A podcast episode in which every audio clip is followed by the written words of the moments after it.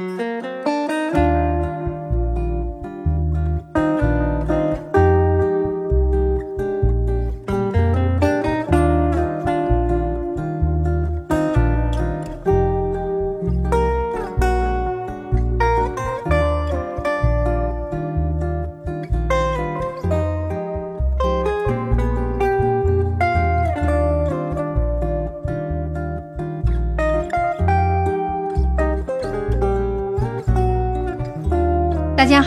这里是柳林风声，一个放肆阅读的节目，我是炫喜，我是拉特里。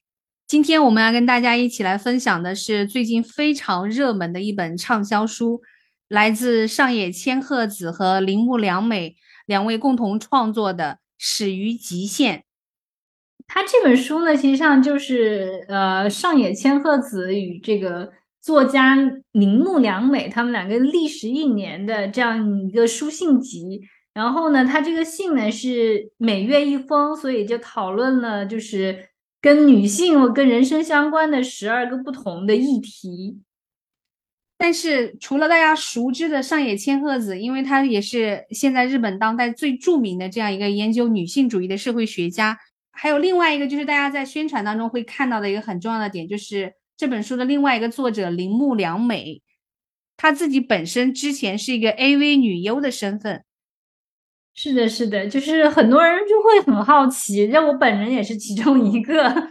但是呢，她又跟传统认知我们认知当中的这个 AV 女优又完全不同哦。就是铃木良美她自己本身其实是出生在这种高知的家庭，就是她父母都是这种高级的学者，家境又非常的优渥。他自己本身还是庆应大学毕业的，他本科是在庆应大学，然后他的研究生是在东京大学，所以她自己本身其实是一个精英女性，就是这样一个精英女性，又长得很漂亮，又出身非常好，可是她还是一个 AV 女优，然后她现在又是一个职业作家，她之前硕士毕业之后呢，她进的是日本经济新闻社。做记者，所以她的工作也是非常好的，就是她是一个妥妥的精英女性。这样一个精英女性，她同时还是一个 AV 女优的身份，这就是让人产生了更大的兴趣，就是这种反差当中。所以说，就是他的这个书信集的第一章，他们就讨论的是情色资本，对，就是关于女性是不是真的存在这个。情色资本的这个探讨，也就是从铃木良美自身的这个身份开始讨论起的。是的，是的，然后又尤其又探索到这种，就是呃，他为什么会做出这样一个决定，对吧？就是他和他母母亲之间的关系，然后又在推广到，就是他对性还有婚姻的看法，就是讨论了很多，就是跟女性息息相关的话。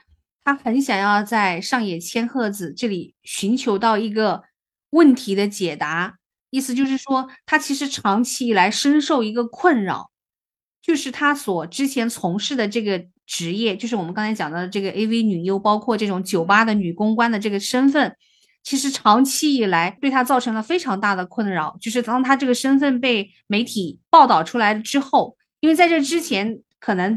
他自己，比如说他用的是一个艺名，然后他只是在夜晚去从事这样一个身份，所以他跟他自己本身的本职工作其实是不冲突的，可能没有人知道他在做这个第二职业，对吧？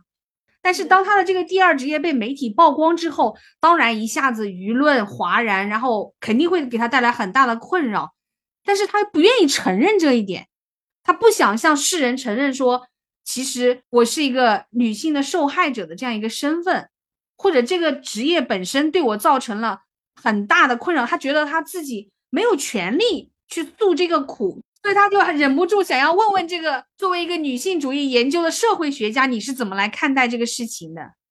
是，然后上野千鹤子也非常一针见血的就跟他指出说，你这样子其实一个恐弱的一个心理情节，对吧？说你实际上你是受害者，但你不想表现出你是一个受害者，因为这样你就成了一个弱势的那一面，然后这个是你不能接受的。就说你实际上你是不够勇敢，因为勇敢的人是可以直面这种伤害的，可以是就是能够直视自己的这种伤痛。然后你现在连你痛你都不愿意承认。这个就是实际上你还是没有能够直面你所有的这种恐惧。对，然后它里面讲到一点给我印象特别深刻，就是他说，尤其是精英女性，她们是特别不能够接受自己有软弱的一面的。对这种软弱或者伤痛的这种恐惧，反过来往往就很容易被别人拿捏。就是因为我是一个坚强的女性，所以我无法去承受任何在我看来，比如说是愚蠢的、是脆弱的这种情况。那因为这样子的话，其实你对其他女性，当她们遇到这种伤痛的时候，你是很难共情的。你会反过来就会觉得她怎么这么愚蠢？是是是，而且你也会加重他们的心理负担呢。对，实际上你就做了男权帮凶，就女性主义，我感觉确确实实在这几年好像就就突然就醒过来了，还是怎么样的，我也不知道，我也不知道这个跟疫情有没有关系啊？就是疫情打乱了好多人的节奏，我觉得一个是自我思考，还有一个就是可能很多人他迫不得已要每天的这样子处在一个一个封闭的环境里面嘛，比如说像两夫妻。对吧？或者是两个伴侣什么的，就你这种朝夕相处，不像以前，他还有很多缓冲的那个时间，或者是你可能有一些，就你的工作、你的事务啊，包括你出差啊，各种你可能会中间有一些缓冲嘛，就不会造成那么激烈的矛盾，或者是感觉那么迫在眉睫，我必须要把它这个问题解决掉。那就是你。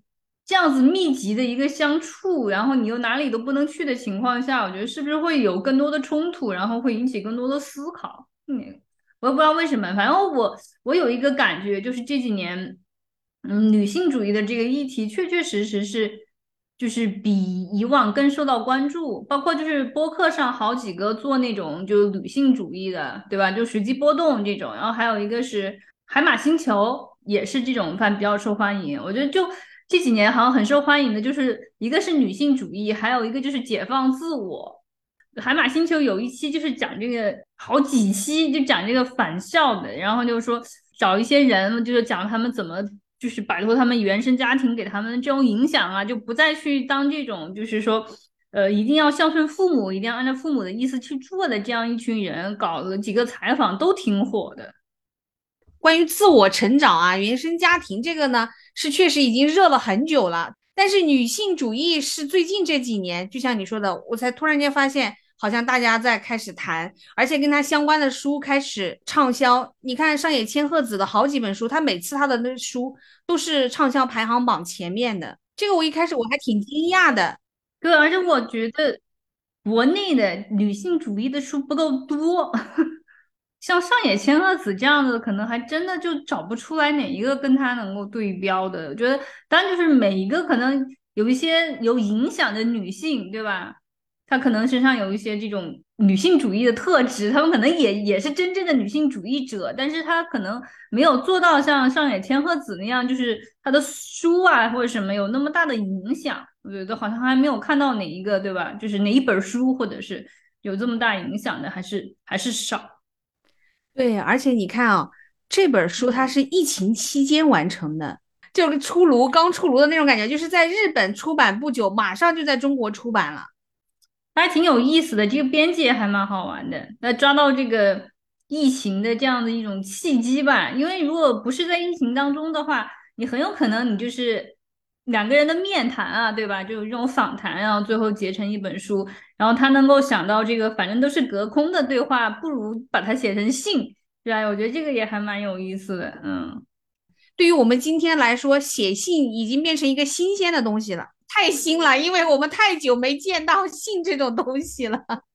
对对对，我跟你讲，我这十好几年，我一见到的一封信，就是上次你寄东西给我，你你送了本书给我，对吧？然后你给我写了封信，那就是我这。几十年唯一收到了一封信，手写的信，好像不仅是摒弃书信这个形式，而是好像都忘记这这个形式还存在的这种感觉。但其实书信真的是一个情感深度交流的一个特别好的方式，就是人进入书写的那个状态之后，你进入一个深度思考、很深入的这种连接，跟你面对面对话也好。或者是说这种视频啊、语音的状态是很不一样的。就是你写信的时候，你整个人是沉静下来的。对，你因为你写信的时候，你很有可能你十几二十分钟你就写一句话呀，对吧？就我如果说我们两个这样对谈，我不可能说看着你十几二十分钟，然后我才讲一句话，那是不可能的嘛。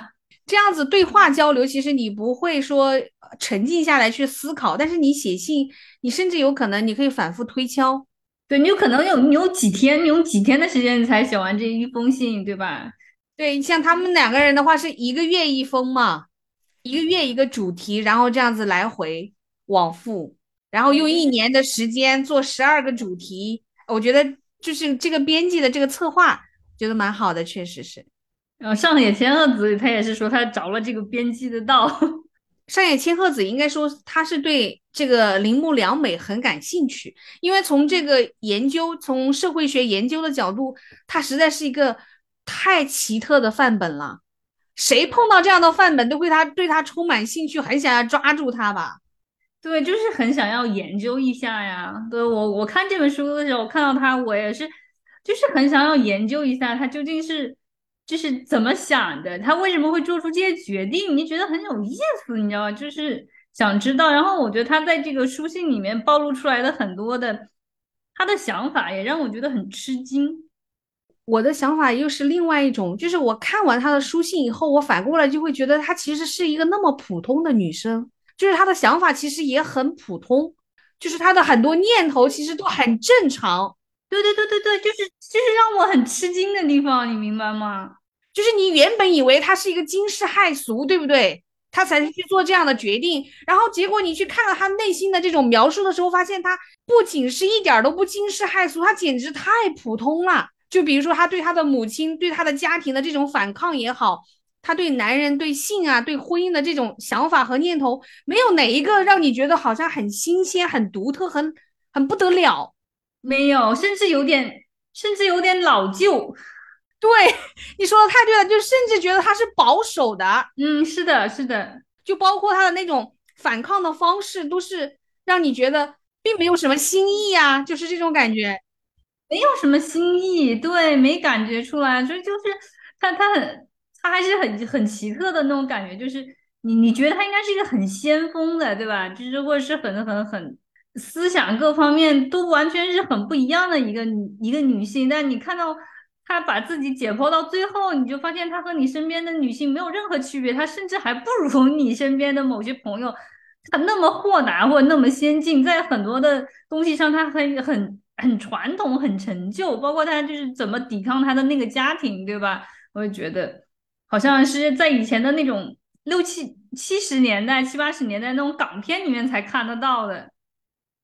他甚至有的时候会给我那样一种感觉，就觉得这是个傻姑娘，有点。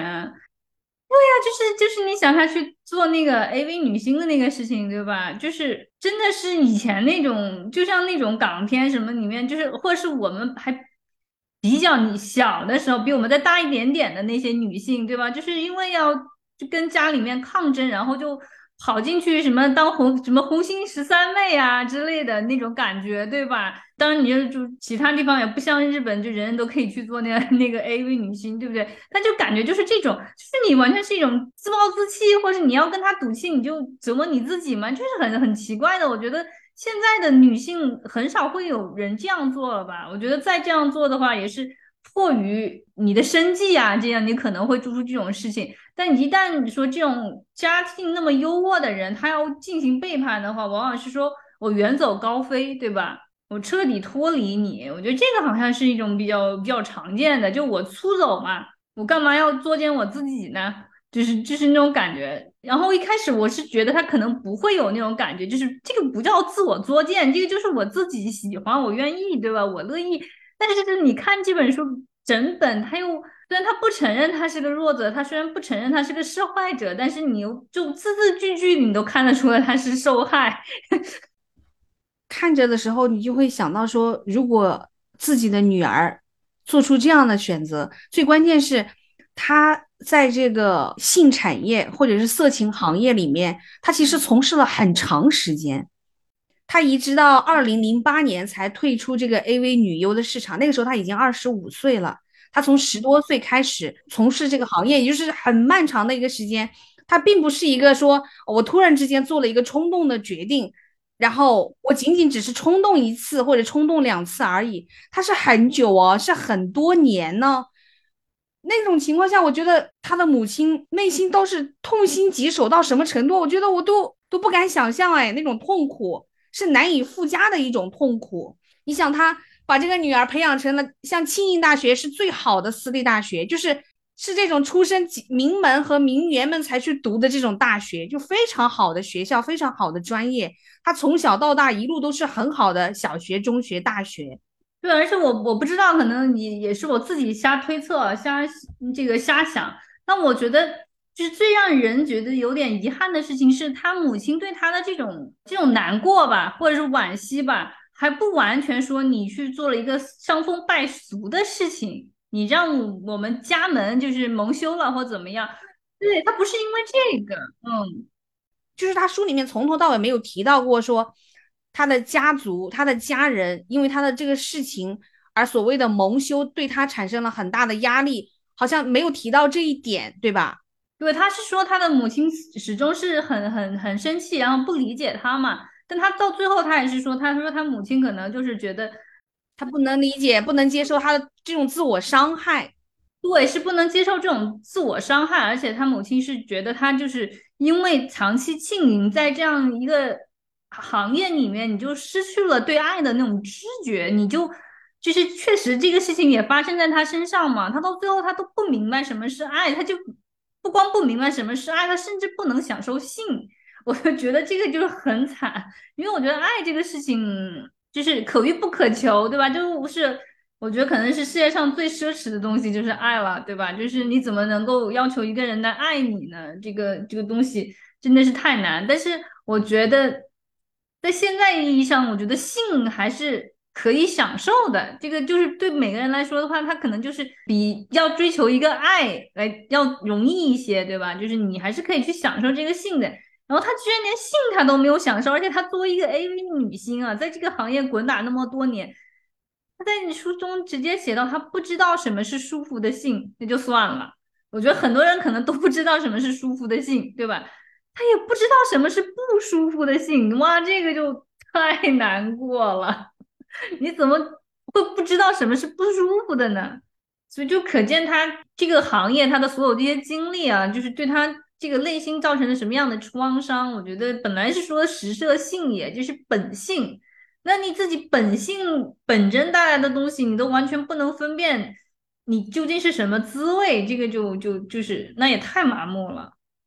就是虽然他做了一些看起来比较傻的事儿，可是他其实本身又是一个聪明可爱的孩子，所以你看到后面就会觉得上野千鹤子对他真的就有一种好像对待朋友家的女儿、朋友家的小孩，因为他父亲本身也是大学教授嘛，所以他们可能也是有来往。他不是说他父亲后来还给他送他自己最新翻译的书啊、弗洛姆的书啊什么的，就是真的有好多次都体现出真的就是。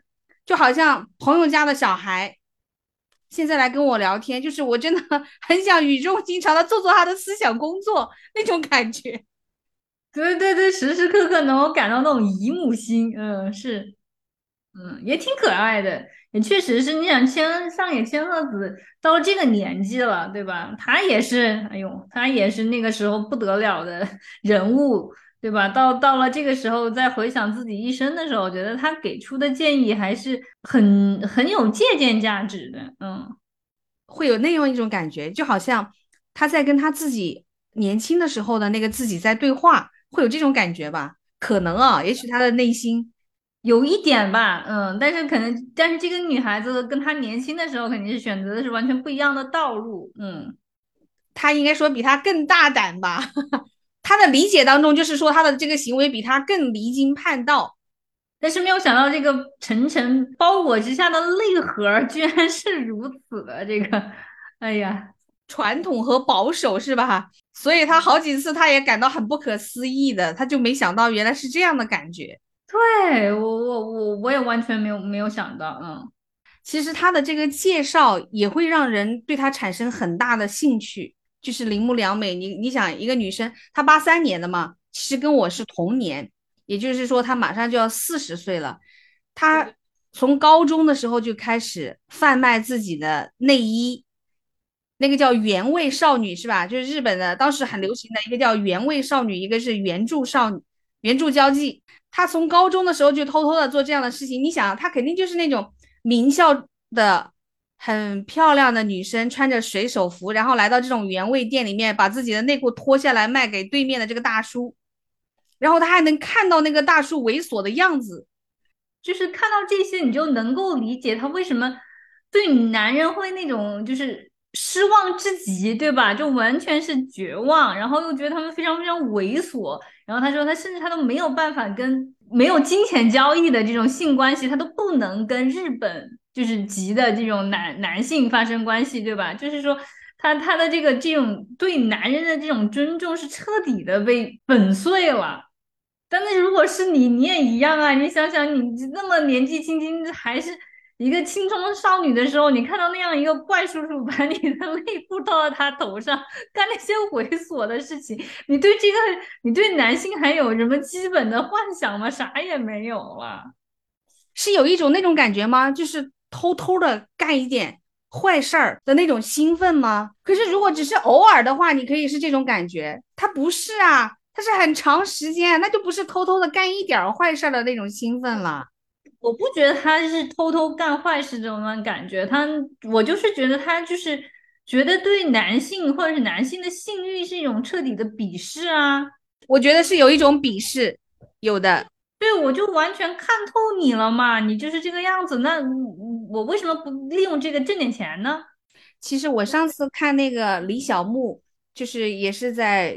那个日本很火的一个华人，他是专门做这个案内人的嘛，他就讲到，其实现在在日本，AV 女优拍片其实并不是很挣钱的，多吧？还是因为嗯多？然后他说，大部分的行情也就是十万日币一部片子，没多少钱。我觉得他那个就是他们这种性产业极端的这个极致以及细分啊，有的时候我们对性。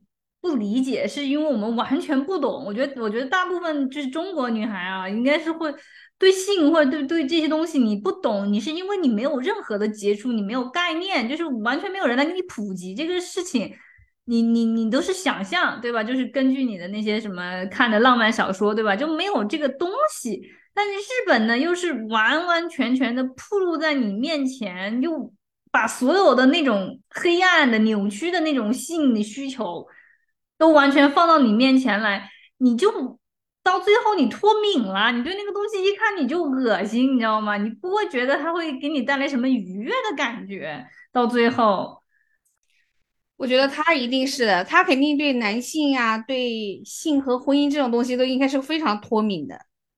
对，你就脱敏了，你就完全脱敏了。跟我特别要好的一个，嗯，一个朋友，然后他呢有一个高中同学。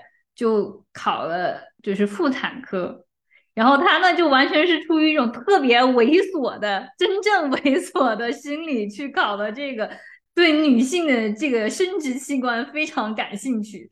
然后他当时给我讲，他那个高中同学书包里面永远只有两样东西：黄书和黄片儿。然后就抱着这个崇高的理想去考了这个妇科学，这个学妇产科，可想而知。最后毕业做了妇产科医生以后，就完全脱命了。他就非常后悔选择了这个专业，因为让他对他这么这么有幻想的一个一个东西就彻底破灭，他完全就再也不能有任何的这个想象了。哎，所以我也会很好奇，那你比如说这种男性妇产科医生，他在自己的两性关系当中，他会不会有这种代入？可能有的时候也难免，他们尽量的让自己不要代入吧，我觉得是，我觉得是吧？对我上次还听了一期播客，就是讲这个去复检的时候嘛，然后就就有些女女女生就会很羞涩，也不愿意让这个男性的妇产这个医生去给你检查你的那个什么做复检嘛。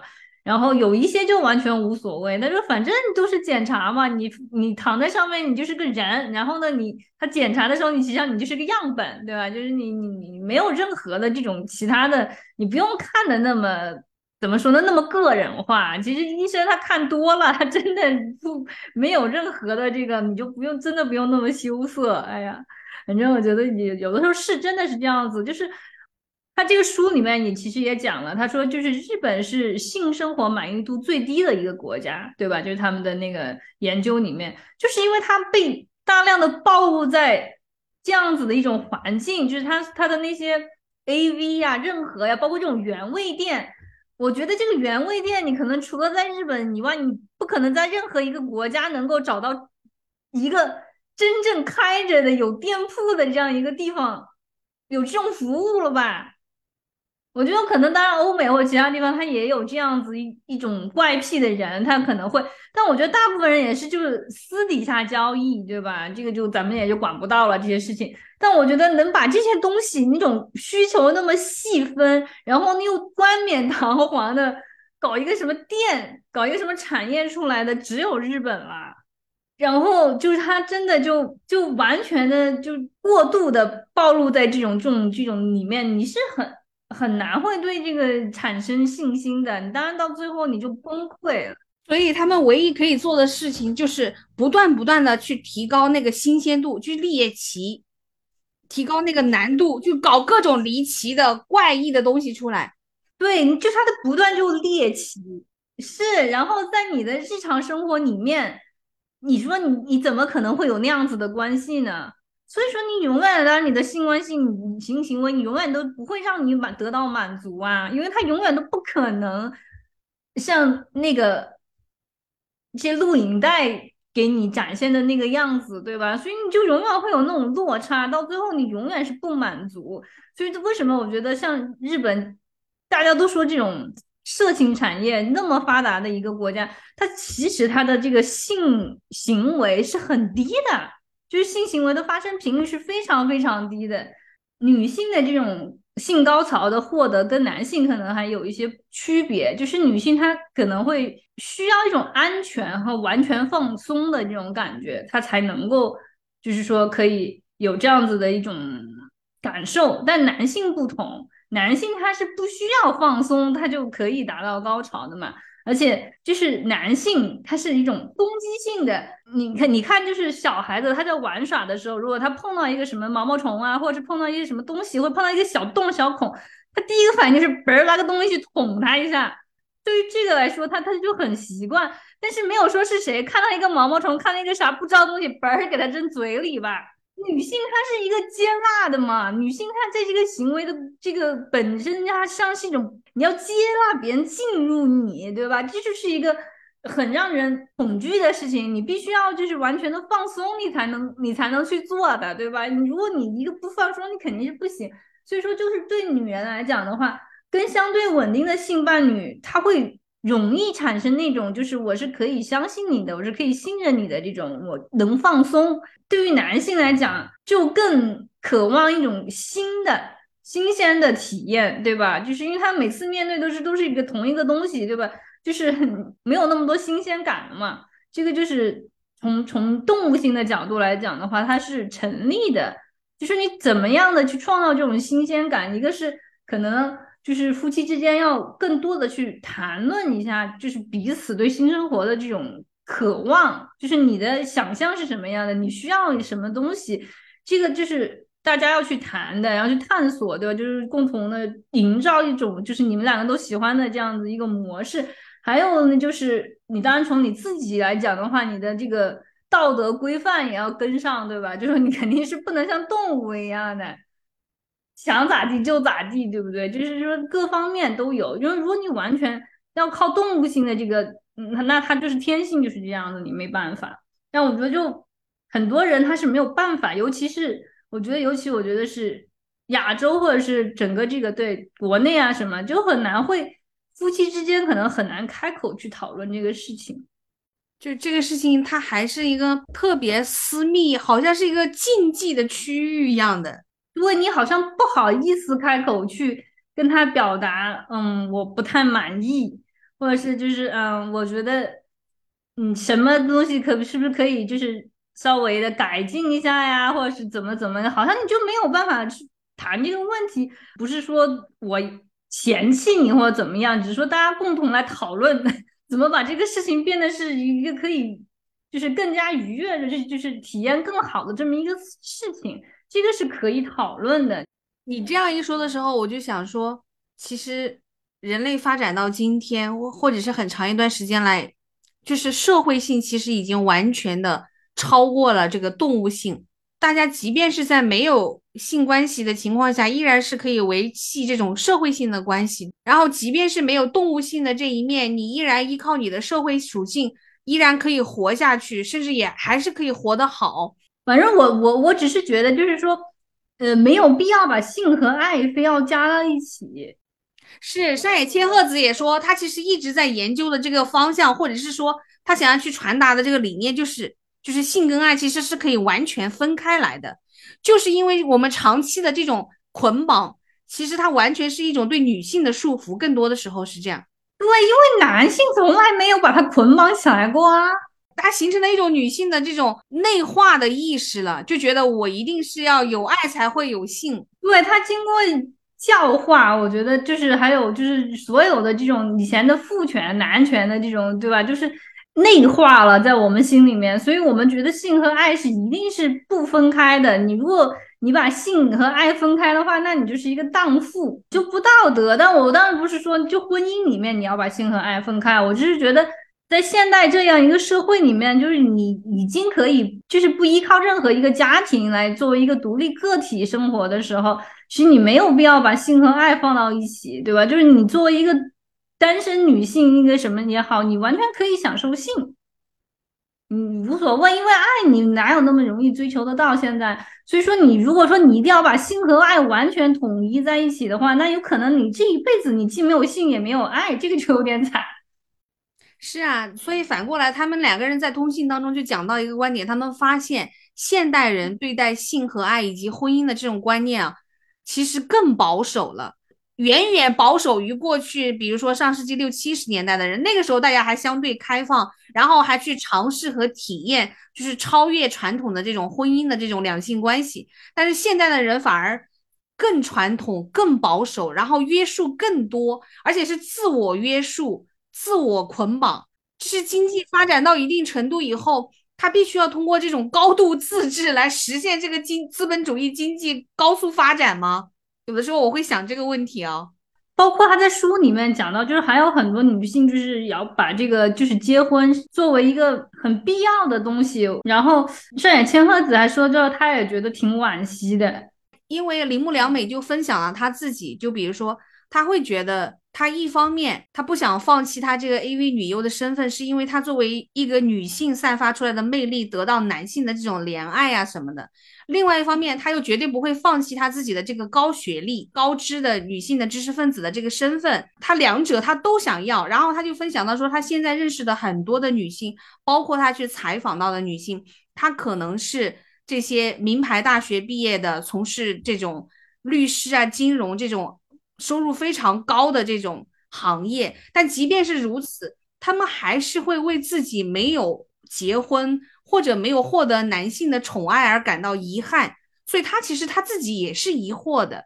我们好像已经习惯了，你必须要被男性，必须要被男权社会认可。不管你再怎么样优秀，你一定要嫁一个人，你一定要怎么样，好像才是完整的。是我当时就在书上面想说，为什么这到底是为什么？然后后来上野千鹤子给他回信的时候，他是这样子来阐述这个问题的。他首先就是从女性主义和心理学的发展，其实最开始他们研究的一个母题就是母女关系。女儿似乎她永远无法挣脱她和她母亲之间的这层关系的这个枷锁一样的。就是无论他做什么，他做到什么程度，他依然都会渴望获得他的认可。女性啊，成人之后，她所要追求的，我们刚才讲到的，她要获得这种男性的认同，获得社会的这种认同，男性的怜爱，它不是跟父女关系直接挂钩的，它其实是跟母女关系是直接对应的。就是他想要获得的这种社会的认同的这种欲求啊，更多的时候就是来自于他最原始的这种，他没有从他母亲那儿。获得的这种认同是有非常非常直接的关系的。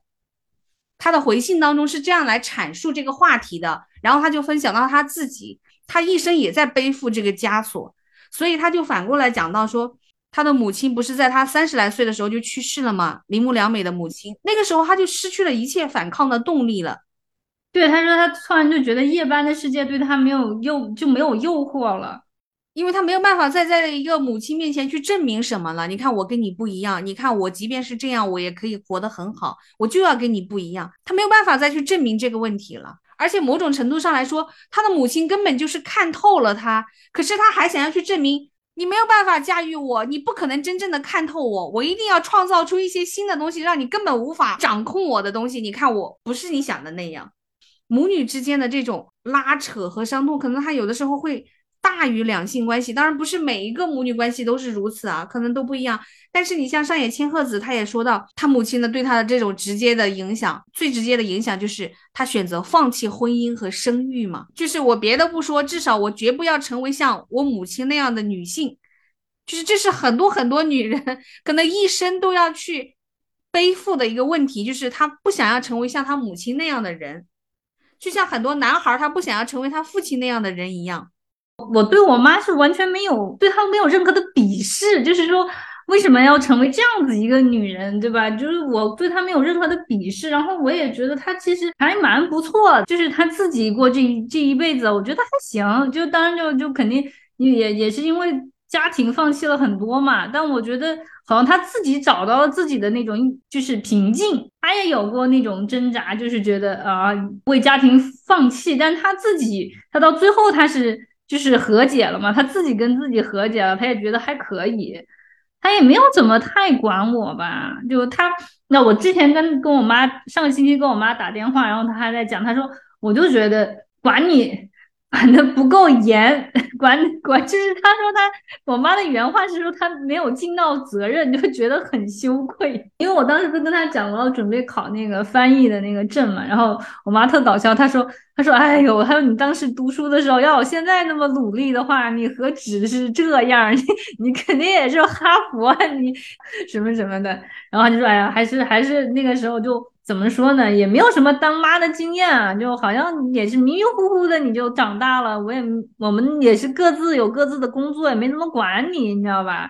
然后他当时就那么说，我说这个东西不赖你，主要是在我这个人就是一个很懒、很散漫的人，我从来也不不对自己下狠手，所以我说我估计你要是管我管的特别严，也也不一定能就能怎么样。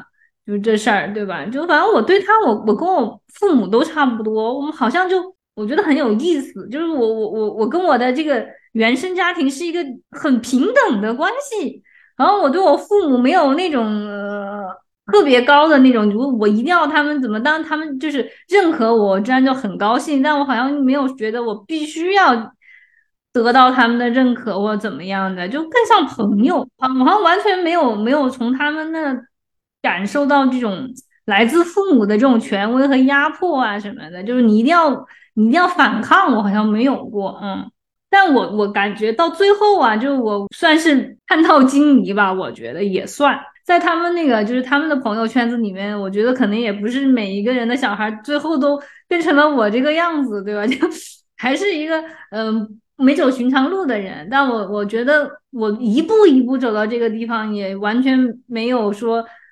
那个初心是要反叛，是要是要逃离他们，没有，好像是因为其他的这种客观因素，一步一步推到现在，嗯，当然我就能够理解，但是我就是不太能够体会那种就是母女之间的那种拉扯，就是会会还有一种就像张爱玲他们那样子，就是有种嫉妒，对吧？还有一种控制在里面的那种，我就很难够体会得到，嗯。应该是每一种母女关系都是不一样的。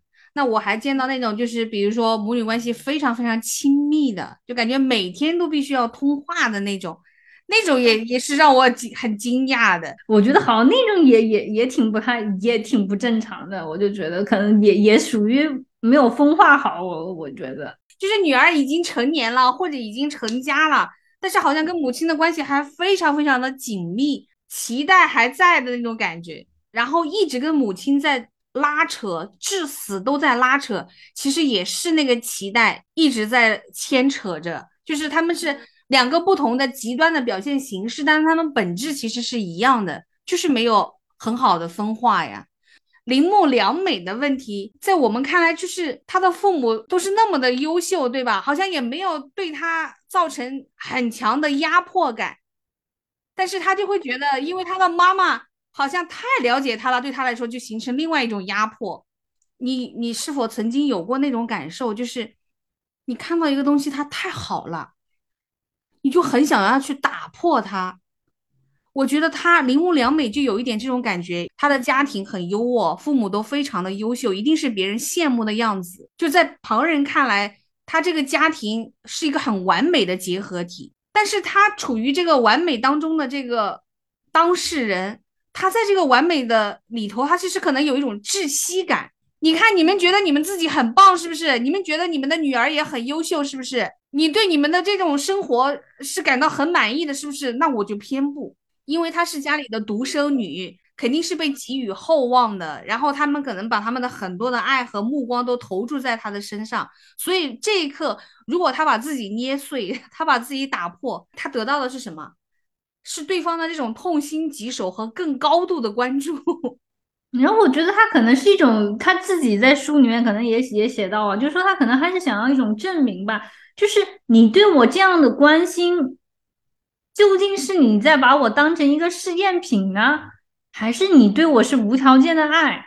所以到后面很后面了，上野千鹤子就跟他谈到弗洛姆的爱的艺术的时候，他其实就是很诚挚的想要告诉他，一方面，其实很多时候我们追求这种所谓的无条件的爱，某种程度上其实也是一种暴力，就是你一定要接受和允许这个世界上的爱可以是有条件的爱。当你接纳这一点的时候，其实你就相当于接纳了现实。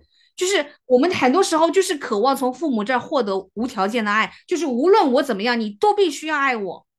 如果因为我做了什么破坏性的事情，你不爱我了，就说明你根本就没有真的爱我。我就想要说明这一点。对呀，这不光是在在父母之间、父女之间、母女之间，就是。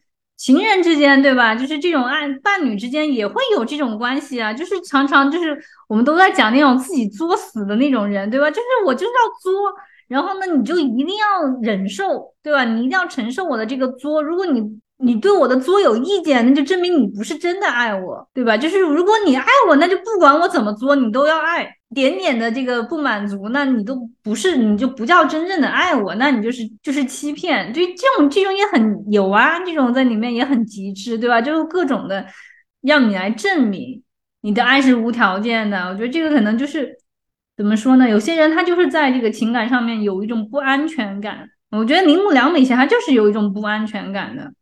可是他出生在这样的家庭，他的这种不安全感是从哪里来的呢？在很多人看来。他很难去找到那个点，就很难去理解他为什么会这样，对不对？就是他为什么会做出这样的选择，是很多人会感到疑惑和好奇的。嗯，我觉得可能还是就他的就是爱来的太容易了吧。我觉得人有的时候骨子里面真的会有一个邪恶的念头的，就是要去把那个特别美好的东西捏碎。我记得有一段时间网上流行那个解压视频。就是一些很美好，比如说一块特别完美的、很漂亮的蛋糕，然后一只手伸过去把那个蛋糕捏碎，反正就是去破坏一个东西。就是那个视频给人感觉就是很解压，破坏的能量是巨大的，那个破坏性极大，你很容易你就你你就能够造成，就是你会你会马上得到那个反馈，对吧？就比如说好多心理学家讲，那个小孩子为什么有的时候就小孩子在一个阶段他就。会开始骂脏话，或者是他会诅咒你，对吧？就是他会让你死。就是很多小孩子，包括我的小侄啊什么，他就有一段时间他就会这样子，就说我烦死你，我要我要弄死你。就你跟他就不高兴以后，对吧？就会跟你讲，就说就不要把你弄死，要把你怎么样。其实他那个时候他还完全没有就是生死的那种概念，对吧？就但他为什么要这么说呢？而且他有时候会说那种脏话，就是他很享受你的那个。即时的那种愤怒的反馈，他会很上瘾的，你知道吗？就是说，哎呦我天，我就这么几个字儿，我一讲，他那个威力就无穷，对吧？他就马上看到你的那个心理上的变化，然后他会觉得，哦，即使让他就是瞬间就控制了你，对吧？他在那个情绪上瞬间就把你拿捏了。就是我知道，我讲这一句话，这一句话一出来以后，他一定就是愤怒的、生气的，还会有那种特别剧烈的反应的，然后他就会上瘾，他就会不停的讲那个话。但是如果说你没有那么激动的这个心的话，他就不会老说那个话了。就说你每次你你肯定是会很愤怒的，你要去制止他，然后你会很伤心，你会觉得天呐，我对你那么好，你个白眼狼，你现在怎么你就想要我死什么的，你会特别难过。然后这个正是这种反馈就会让他上瘾，他就知道哦，这个东西是可以控制你的，嗯。所以很多成年人还在玩这个游戏。我觉得应该就是小的时候没玩够，是吧？他或者他没有得到很好的疏解。对对对，就是就是就是这个机制。所以说，他们就讲，你说你但你但凡要阻止他，就是在讲这种话的话，你就不能特别较真，你知道吗？就是说，你当然可以跟他讲你，但你不要愤怒，不要给他他想要的那种输出。久了之后，他就知道这个东西没有用啊，就是这就是这样子的。所以我就觉得，像铃木良美的这种心态，就是他没有什么变化，就是非常稳定的那种，就是就是。好啊，就是什么，就是这种爱呀。然后，但还有一个问题，就是他妈妈就是一定要让他，就是跟他交流，对吧？就是你心里面有什么，就一定要全部说出来。我觉得这个也也也是一个蛮恐怖的事情。对，我觉得这也是一种暴力。对，也可以叫一种控制欲，就是我要清楚你的全部，对吧？我作为你的母亲，我不但清楚你在这个家里你干什么，我还要清楚你脑脑子里面在想什么。这个就很恐怖，所以他那个铃木良美一开始给那个上野千鹤子写信的时候，他就说到他对上野教授的第一印象，就是好像在某一个这种学术的会议上，就别人都在夸铃木良美嘛，意思他的爸爸妈妈多么优秀，然后他的家人如何如何，只有上野千鹤子后来就说了一个话，他说：“哎，有一个这样的妈妈，那也是蛮恐怖的。”那是他第一次。好像看到有一个人，而且那个人是一个本身就是在所有人当中心目当中是一个权威的这样一个人，他发出了他的心声。出生在一个这样的家庭，人人都羡慕的这样一个家庭，有的时候也是一件蛮 恐怖的事情。对，就看你本人，你你你适不适合，对吧？你就是说，有的人他就不适合，比如说，哎呦，我说个比较极端的例子啊，比如说像英国皇室这样的地方，对吧？戴安娜她就不适合呀，但她的那个儿媳妇就很适合呀，凯特她就很适合呀，因为她就是那个东西，就是她内心里面想要的。养育小孩这个东西就很很神奇，它不会说按你的那个方向去长的，当然跟你那就是后天的教化有关系，但它很大一部分还是在它天然带有的，不知道是从哪里来的那些东西，对吧？像铃木良美，她心里面她就有那种反叛的。他就是觉得你把我搞得那样子，我就我就不舒服，我就一定要反抗，我就一定要怎么样，对吧？就但是有的小孩，可能有的个性的小孩，他就很吃这个呀，他就觉得可以，我也没有什么，你怎么安排我怎么弄，我也挺好，我自己也省心了，对吧？换一个女孩，也许她就会非常的以她自己的出身，以她的父母为傲，对，她就一心想要成为父母心目当中渴望的那个孩子。就是大家都是寻求认同，还有另外一种孩子寻求父母认同的方式，就是成为父母渴望他成为的那个人。而铃木良美所要寻求的这种认可方式，就是我要破坏你心中的那个期待，超越你心中的那个期待。你本以为我应该是这个样子，但是我可以告诉你，我完全可以超越你以为的那个模样。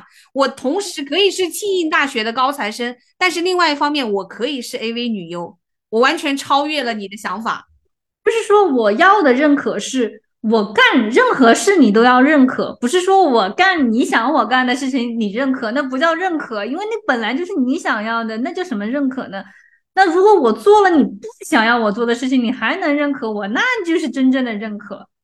你说的太对了，对，他就想要这个，要无条件的认可我，是是是，就说你就是我本人了，你不因为任何外加的东西认可我，就是就是我这个人。不管怎样，你你你都认可，那这个才是终极的认可，对吧？就是他就是这样子一个人，人呢就真的很奇怪。就有的时候，你就同一个家庭，一模一样的背景，长出来的小孩就是性格迥异的，也有，对吧？上野千鹤子他里面就很强调的讲到了你刚才讲的这个一点，他说说有时候我就假想我有一个你这样的女儿，我会怎么样？就是他。他一想到铃木良美的这个状态，他跟母亲之间的这种抗争，他想到如果他自己有一个这样的女儿，他完全不可能驾驭，他整个就要崩溃。最近关于教育孩子这件事情，我最大的一个体会或者是一个心理的感受是什么？就是整体大于局部。当然，所有的事情都是都是如此。就是你尝试从一个整体去看待这个人，就比如说对于一个孩子来说，其实也是如此的。常常的时候，我们会在一些局部去评论这个孩子，比如说这个孩子出言不逊。就完全否定了这个孩子的一切，就比如说这个孩子就完蛋了，这孩子就没家教，我们就一句就因为他的，比如说他的某一次嘴巴里面讲出了一句粗话，你就认定了他是一个没有家教的孩子，没有礼貌的孩子。然后呢，因为这个孩子的学习成绩不够好，你也认为这个孩子的未来他没有前途了，他完蛋了，他未来就只能够去当清洁工了。是我们常常用从一个局部就是否定了这个人的全部。我现在越来越多就就感觉到，其实很多东西你必须要尝试去从整体去接纳一个东西。比如说，我们对一个孩子，如果你是从整体去接纳的话，其实你会从根本上去想，什么样的人是一个相对好的人。假设他有十个标准，你是不是认为这个人如果能达到七十分，就是一个不错的人？如果他能做到八十分，就是一个很好的人。如果是能达到九十分，那是一个非常优秀的人。同时，你心里要明白，能真正做到九十分的人又能有多少呢？如果你这样子去整体的去分析一个人，你再来看你的孩子的时候，你就会觉得，哎，他这样做你也能够理解，他那样做也能够理解。就好像你刚才说他为什么会讲脏话，种种种种，他为什么不爱这个学习？然后你这个时候你就会发现，这个孩子，哎，整体上去打分，其实他是可以打到七十分的。那你要是只盯着他的学习，你这孩子就完蛋了，零分。你换个角度来想，如果不是因为我们对 AV 女优这个东西那么的敏感，如果不是因为社会对性这件事情的压抑如此之持久，假设他现在是干一个什么别的离经叛道的事情，你还会对他有如此大的好奇吗？比如说他去去做了一个什么？极限运动的运动员，或者是他去突然一下到索马里去支教去了，好像你也不会对他那么好奇，对吧？就是因为他做了一件离经叛道的事情，而这件离经叛道的事情是一个所有人都羞于启齿去谈论的话题，你才会对他如此好奇啊！你会觉得他如此独特。其实你真的看完了他自己的自白之后，你就会发现，她就是一个普通的女孩儿。所以在这个问题上，我们又又扯回这个书的第一章，就是你你觉得有情色资本这么一回事儿吗？你觉得铃木良美她之所以就是能够吸引到那么大的关注，那还是因为她是一个前 AV 女优吗？某种程度上是吧？对，所以说的话，那就是还是有情色资本这么一回事儿的。上野千鹤子谈到这个“情色资本”四个字的时候，它是另外一个概念。我们所讲的这个情色资本是说，他是否能够通过自己的外在和肉体去获得他想要的东西，不是完全从资本的这个内核去讲他是否拥有资本。但是从古至今，有很大一部分女性难道不是在做这样的事情吗？她就是要靠迎合男性的这种需求，或者迎合男性对女性的这种想象的这种肉体的需求。去获得他想要的东西。其实商野千鹤子的核心是抠在资本这两个字上吗？他是因为觉得，就是说，因为这种情色资本，它是建立在这个女性身体的基础上，所以说你等你年老色衰以后，这个资本它也就不存在了，对吧？因为基资本这个东西按道理是可以升值的，但在这个这一块来说的话，它就不能升值，对吧？而且。这个资本它究竟价值多少，不是由这个货品本身来决定，由买方市场决定。他就说这个不是所谓真正的资本。我对这个铃木良美其实最大的一种期望跟好奇，他应该就是一个好事的读者的那种八卦之心吧，就是你非常的渴望看到他接下来的作品，渴望看到他未来又走出一条真正的离经叛道的成功之路。其实不一定。然后上野千鹤子在某一本书，他也写到，他说男性往往醉心于那种英雄主义的，就是那种屏荧幕上的那种，对吧？就是那种拯救全人类的那样一种英雄主义。好，但对于女性来说，女性的英雄主义就是一天一天的生活，能够继续活下去。但是我作为一个好事的读者，我真的很渴望看到铃木良美成为一个这种英雄主义般的这样的一个女性，就是完全打破所有的世俗的陈规。不管她过去做了什么，她她将来还是可以走上一条非常成功的道路。我也希望她能够。我觉得他其实要说一个了不起的地方，就是他很诚恳，他真的还是很诚恳的，就是把他自己。写出来了，我觉得还是很还还是很有勇气的。他一方面他不想承认他是一个受害者，对吧？就是他的这个，但是到最后就是你还是能够感觉他其实他是承认，他认了，然后他也觉得这个是是他生命中的一部分，对吧？他必须要接受这个东西，然后他也要接受这个痛，就要喊出来，痛就要喊痛，对吧？他之前他是那样子的一种标语，就是。我自我抉择，我自我负责，对吧？就是我，我这个事情是我自己做的决定，我要来当这个 AV 女优的，没有任何人，我不是因为生活所迫，也不是任何人逼我，我自己做的这个决定。所以我在这个行业里面，我受的任何伤害，心理的、生理的，那都是我自己要负责，我就不能喊痛。对这个问题，上野千鹤子就展开来跟他讲了。其实这个观点本身是一个悖论。就是男性，他就是拿住了你这一点，而且他一直在贩卖这一点。就是说，一个女性去从事这个性服务的产业，是她自己自主的选择，是她自己情愿的，是她自甘堕落。因为这样的一种观念的持续的教化，然后导致女性就开始内化，她也会觉得说，我选择这一条路，并没有任何人逼迫我，是我自愿的，所以我今天受到的所有的伤害，是我活该。我没有权利去表达我的这种伤痛，我没有权利示弱，就这难道不就是一种传统的道德给女性的一种教化吗？到最后你就会认同了，它就是包在一个独立女性的壳里面呀。独立女性这一个观点，它也很有可能会困住一些人。其中，他这个好像上野千鹤子，其实他也提到，他不是说他好像也是跟有夫之妇，对吧？有过这么一段关系。然后他说，他到最后他就觉得你也不需要跟你的老婆离婚，对吧？你也不需要对我负任何责任，嗯，就是这种情感上的关系。他到最后，他反倒成为了那个最容易被摆脱的女人。那这不是又趁了很多渣男的心吗？购买这个性服务的男性，他们最渴望的就是女性这样想啊。这样子的话，他对于他自己去花钱购买这件这个行为本身，他就没有任何愧疚之心。我买性服务和我买酒买烟又有什么区别呢？因为这是公开销售的东西啊，我只不过就是拿钱买服务而已啊。那是你自己要出来卖的，对不对？就是你自己的选择啊。所以就是一定要警惕这种，就是独立女性或者是女性主义开始就是。嗯，有更多人关注的时候，一定要警惕这这种女独立女性的陷阱，不要让这个词儿把你困在里面，反而成了男性凝视内化了，或者反而成为这种一种帮凶，也是也是一个问题。现在，嗯，因为你是一个独立女性，所以你应该要无条件的付出你自己，而不求任何回报。上野千鹤子。在给他回信的时候，也就是到第五章的时候，关于他这个认可欲求啊，它里面讲到就是关于爱的能力嘛。他说，让我感到不可思议的是，你的自尊并不低，而且你完全不必出卖性价值，也可以利用其他的资源满足认可的欲求。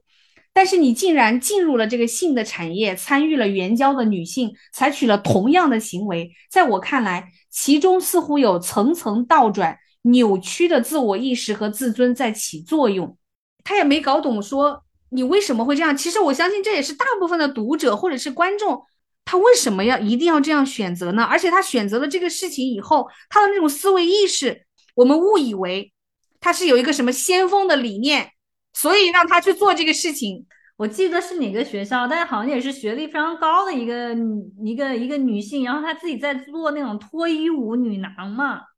然后他倒是也很爽快，就说：“其实我自己本来我就很享受性，然后如果我还能把它作为一个挣钱的东西，我就觉得很很不错呀，对吧？就我自己本身我就喜欢，然后呢，跳舞我也还不错，然后我就觉得，哎，这个放了学干了啥就就就来跳一跳，路自己这个找个乐子，还能挣点钱，这不是很爽的事情吗？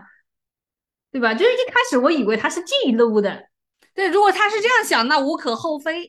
对，那就无可厚非，你知道吧？但他又他又说出来那种，哎呦我天呐，就是让我就觉得很心痛的话，你知道吗？就是那种不知道什么是不舒服的心，这种话都说出来了。就是我不知道什么是舒服的，我也不知道什么是不舒服的。哇，那你就就麻木到了什么程度，对吧？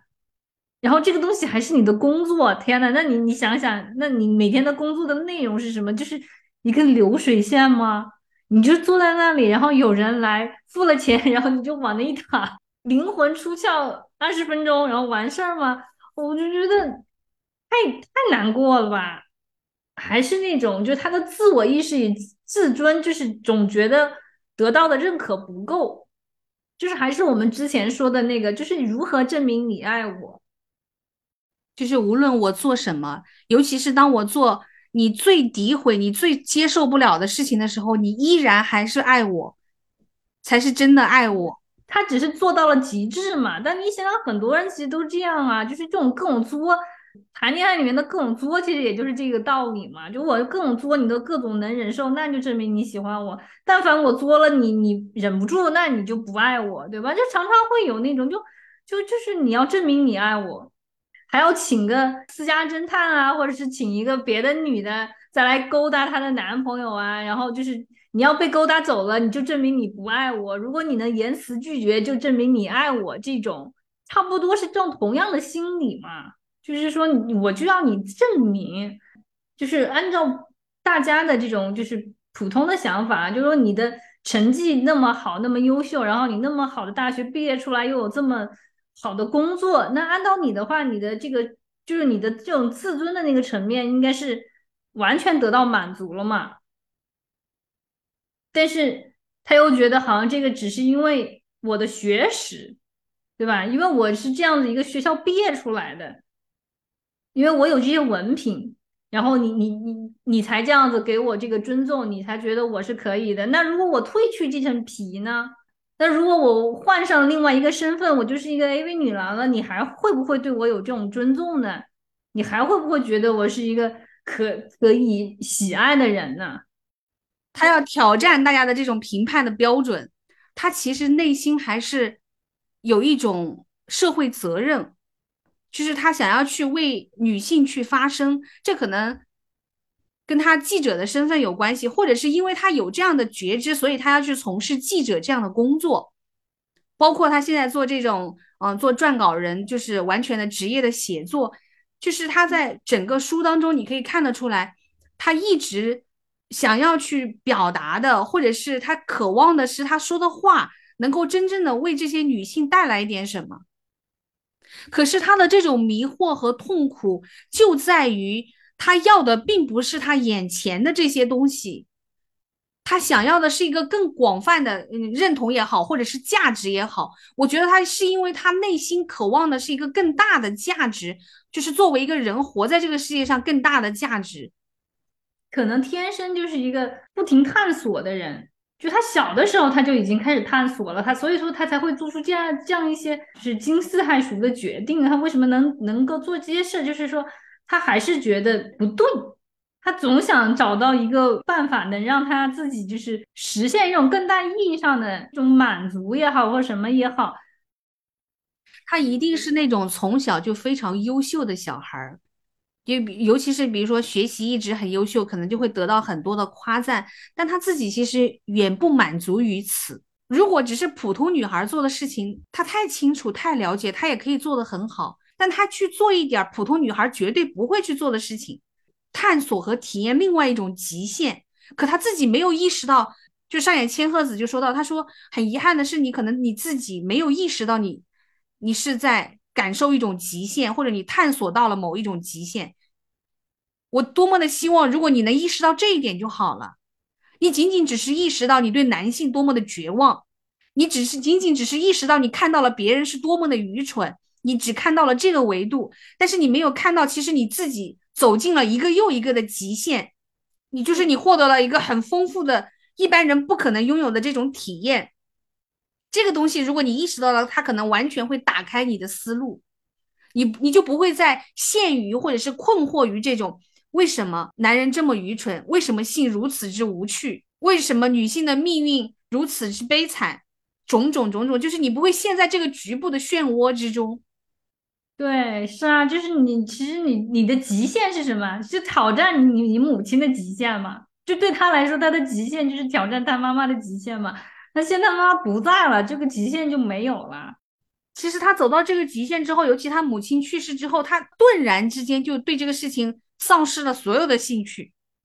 所以在最后，上野千鹤子给到他的建议就是，你应该去尝试一些新的文风，去尝试一些新的写作。你可以去做一些新的尝试了。从此刻开始，你应该去打开一个新的极限，打开一个新的局面。对，就是尤其是这种性产业，这种他又只看到了黑暗面的这样一个一个一个产业，你把它推到极限以后，你你是很容易产生对人性的这种绝望和和一种空虚的，因为你会觉得没意思。那些男人看起来衣冠楚楚的，怎么怎么怎么样的，但是到了那种时候，也就是那样子一个可比的嘴脸，对吧？你还有什么意思呢？你完全就已经好像就看很透了，你肯定是是不激不起任何的这种探索的欲望，或者是怎么样的，这个你就你就迷茫了，你不知道你要在干啥了。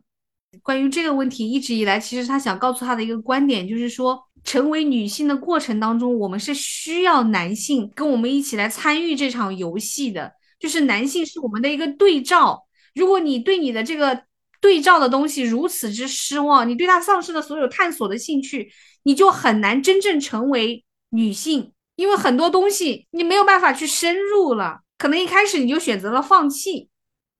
对，就是说还是要有一个，是人活在这个世界上，你还是要建立跟人建立关系的嘛。但对铃木良美来说，其实就是你可以看到她整个人生，她没有跟太多人构建起来关那种亲密的关系，对吧？就是说她的亲密关系就仅限于她的那个家庭和他的父母。尽管是一个 AV 女性，怎么怎么样也好，她跟男性是没有再建立起任何的亲密关系的。所以说。这个东西就就很危险，因为我们是从跟他人的关系里面看到我们自己的，失去了这种特别亲密的这种这种连接之后，你会迷失，因为你不知道你自己是是什么样。就是跟我们接触的人，尤其是有这种亲密接触的人，他们就跟镜子一样，对吧？就是说你能够透过他们再看到你自己。那如果说你在一个没有镜子的这样子。情况下的话，你不知道你自己是个什么样，这个就是就是一个很严重的问题。所以说，他妈妈会这么担心他呢，对吧？就是也也是这个原因，就说你丧失了跟人建立亲密关系、建立亲密关系的这种信心以后，对吧？就是那我我跟你爸爸都不在了以后，你怎么办？你作为一个独立的人，在这个世界上没有人跟你映照了。关于你刚才说到的这个话题，上野千鹤子对他就有一个非常好的引导。你看，真的，我觉得他非常智慧，也真的是很关心他，所以他马上就引到关于弗洛姆的爱的艺术。其实，爱是一种能力，是一种艺术，它就像呃拉小提琴是一样的，就是你真的是需要持续的日积月累的去练习，你才能够掌握的一种能力。如果你一开始就失望放弃，你就丧失了这个能力，你就丧失了这个机会。对，而且上野千鹤子她的那个感觉，就是就是说，还是一个主体性的问题。你想要获得这种个体的认认同感，那你首先你不要放弃你的主体性，你要先去爱，你不能被动的在那等着谁来爱我，对吧？就是说，你还是要把这个主体性确立起来，通过去爱别人，跟别人产生互动，对吧？这样子。得到一种就是更深层次的满足感，而不是说我坐在那里，我像一个待价而沽的商品，你给我的价格高了，那你就是对我的认可，不是这么一回事儿。嗯，真的，你就没有想到，一个出身如此良好，然后高学历的精英女性，她的内心是那么的渴求被认可。是他，其实他要的就是一种无条件、完全也不要他付出的，对吧？他都不知道他要怎么去爱，到最后，对吧？就是他自己跟自己的给自己的借口就是。我因为庆银这个行业太久，它对我造成的就是伤害，就职业病，就是一种职业危害，造成我没有办法去爱。但我觉得这个你要说他完全说不通，他也说得通。但是就说你要去怎么改变他呢？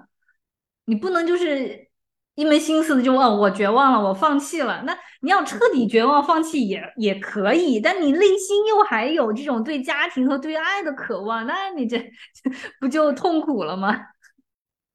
对呀，而且你现在才四十岁，对吧？用上野的话讲，就是那你的人生还长着呢，你要一直就困在这个 AV 女优的这个局面里面了吗？而且今天的媒体，对吧？对你的这个身份，对你的这个前身份如此之感兴趣，他又还能这个兴趣能持续多久呢？当媒体对你的这个身份不再感兴趣的时候，你还可以再输出什么呢？真正重要的是你可以持续去输出的这个能力。所以，就像书的后面几个章节谈论到工作呀、能力呀，包括女性的友谊呀，种种，就是这些东西都是对于你的人生来说非常重要的东西。书信里面写到，就是他的有一些朋友也是绝对的这种精英，对吧？但他们还是会会对这个家庭，对吧？对婚姻有那种极度的渴望。就是他说他心里面还是没有办法放下，包括他身边的这种精英女性，他们都无法放下，就是获得男性的怜爱这件事。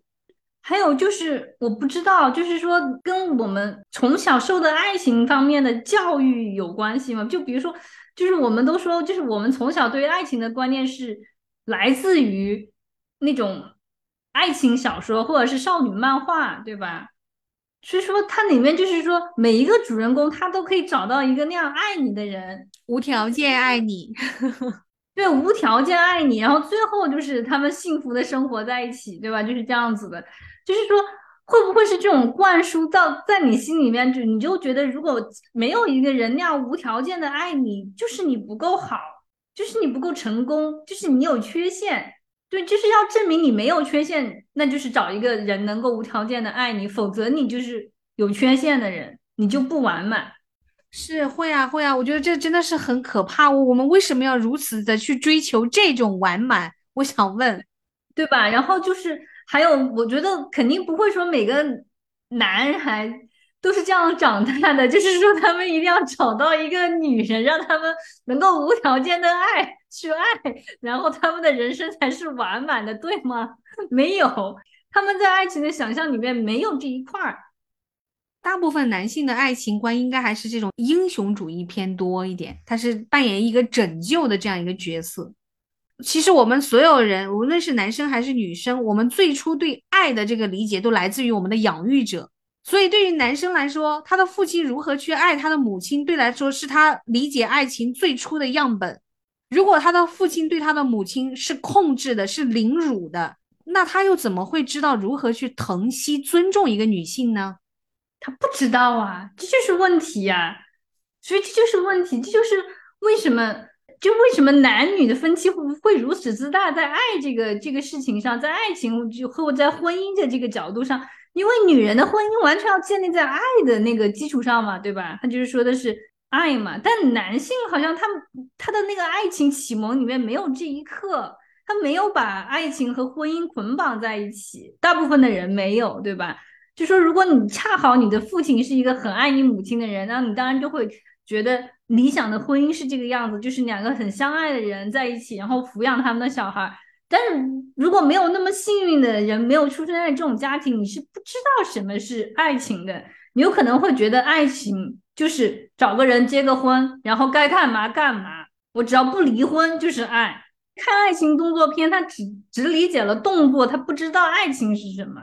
你很有可能夫妻两个人同床异梦啊，就是你很有可能两个人抱持的对爱情完全南辕北辙的。两个错误的想法结合在一起，那你这这个婚姻生活就没有办法幸福啊！就是说，很多女性在择偶的时候，她抱有的是还是那种经年累月由这种浪漫小说和少女漫画垒起来的这种，或者是这种偶像剧垒起来的那种对爱情的那种泡泡，它当然就是经不起现实的考验，一戳它就破了呀。就是跟我们年纪差不多这一代，可能会往自己身上找原因，就是我哪里不对，肯定是我不够好，所以我才找不到这样一个无条件爱我的人。但我觉得可能比我们更年轻一点长大的这些新的一代，他们可能就会觉得你不够好，对吧？就是你不能完全爱我，是你不够好，那我就要换一个别人，嗯，然后都换到最后，他可能还是没有找到那个合适的。嗯，这本书我觉得其实它有很多里面很多观点还是非常的到位的，就是能够把我们现在这种女性的处境，特别是在就是亚洲吧，就是女性在当今社会所面对的问题，还有这种处境，还有就是这种在和男性在这个婚姻或者是恋爱的当中的这种不对等关系的形成，以及我们自己。是如何将这种男性凝视内化的？这整个它都有很多嗯很精辟而且很到位的见解，就是说嗯，我觉得帮助还是蛮大的，可以看清楚很多社会现象，然后呢，也可以帮助我自己成长，觉得就是很有用的一本书。但我不知道这本书究竟有几个男性能够看，但至少就是女性朋友都看一看，然后呢，就能够对自己有一个更清楚的认识啊。对，对于我个人来说也是，我觉得这些年以来，我真的觉得上野千鹤子她完全打破了我原来三十多年很多的这种认知，包括你心里面可能的一些思想的枷锁。那希望如果你读完这本书以后，看看你会不会有同样的感受。那我们今天的分享就到这结束了，谢谢你的收听，拜拜，拜拜。然后也欢迎各位听众可以留言跟我们分享。就是你生活中所经历的这些跟女性的这个呃特有经历比较相关的，如果你有什么想分享的，或者是你有什么呃对人生、对婚姻、对恋爱的看法，都可以跟我们分享。拜拜。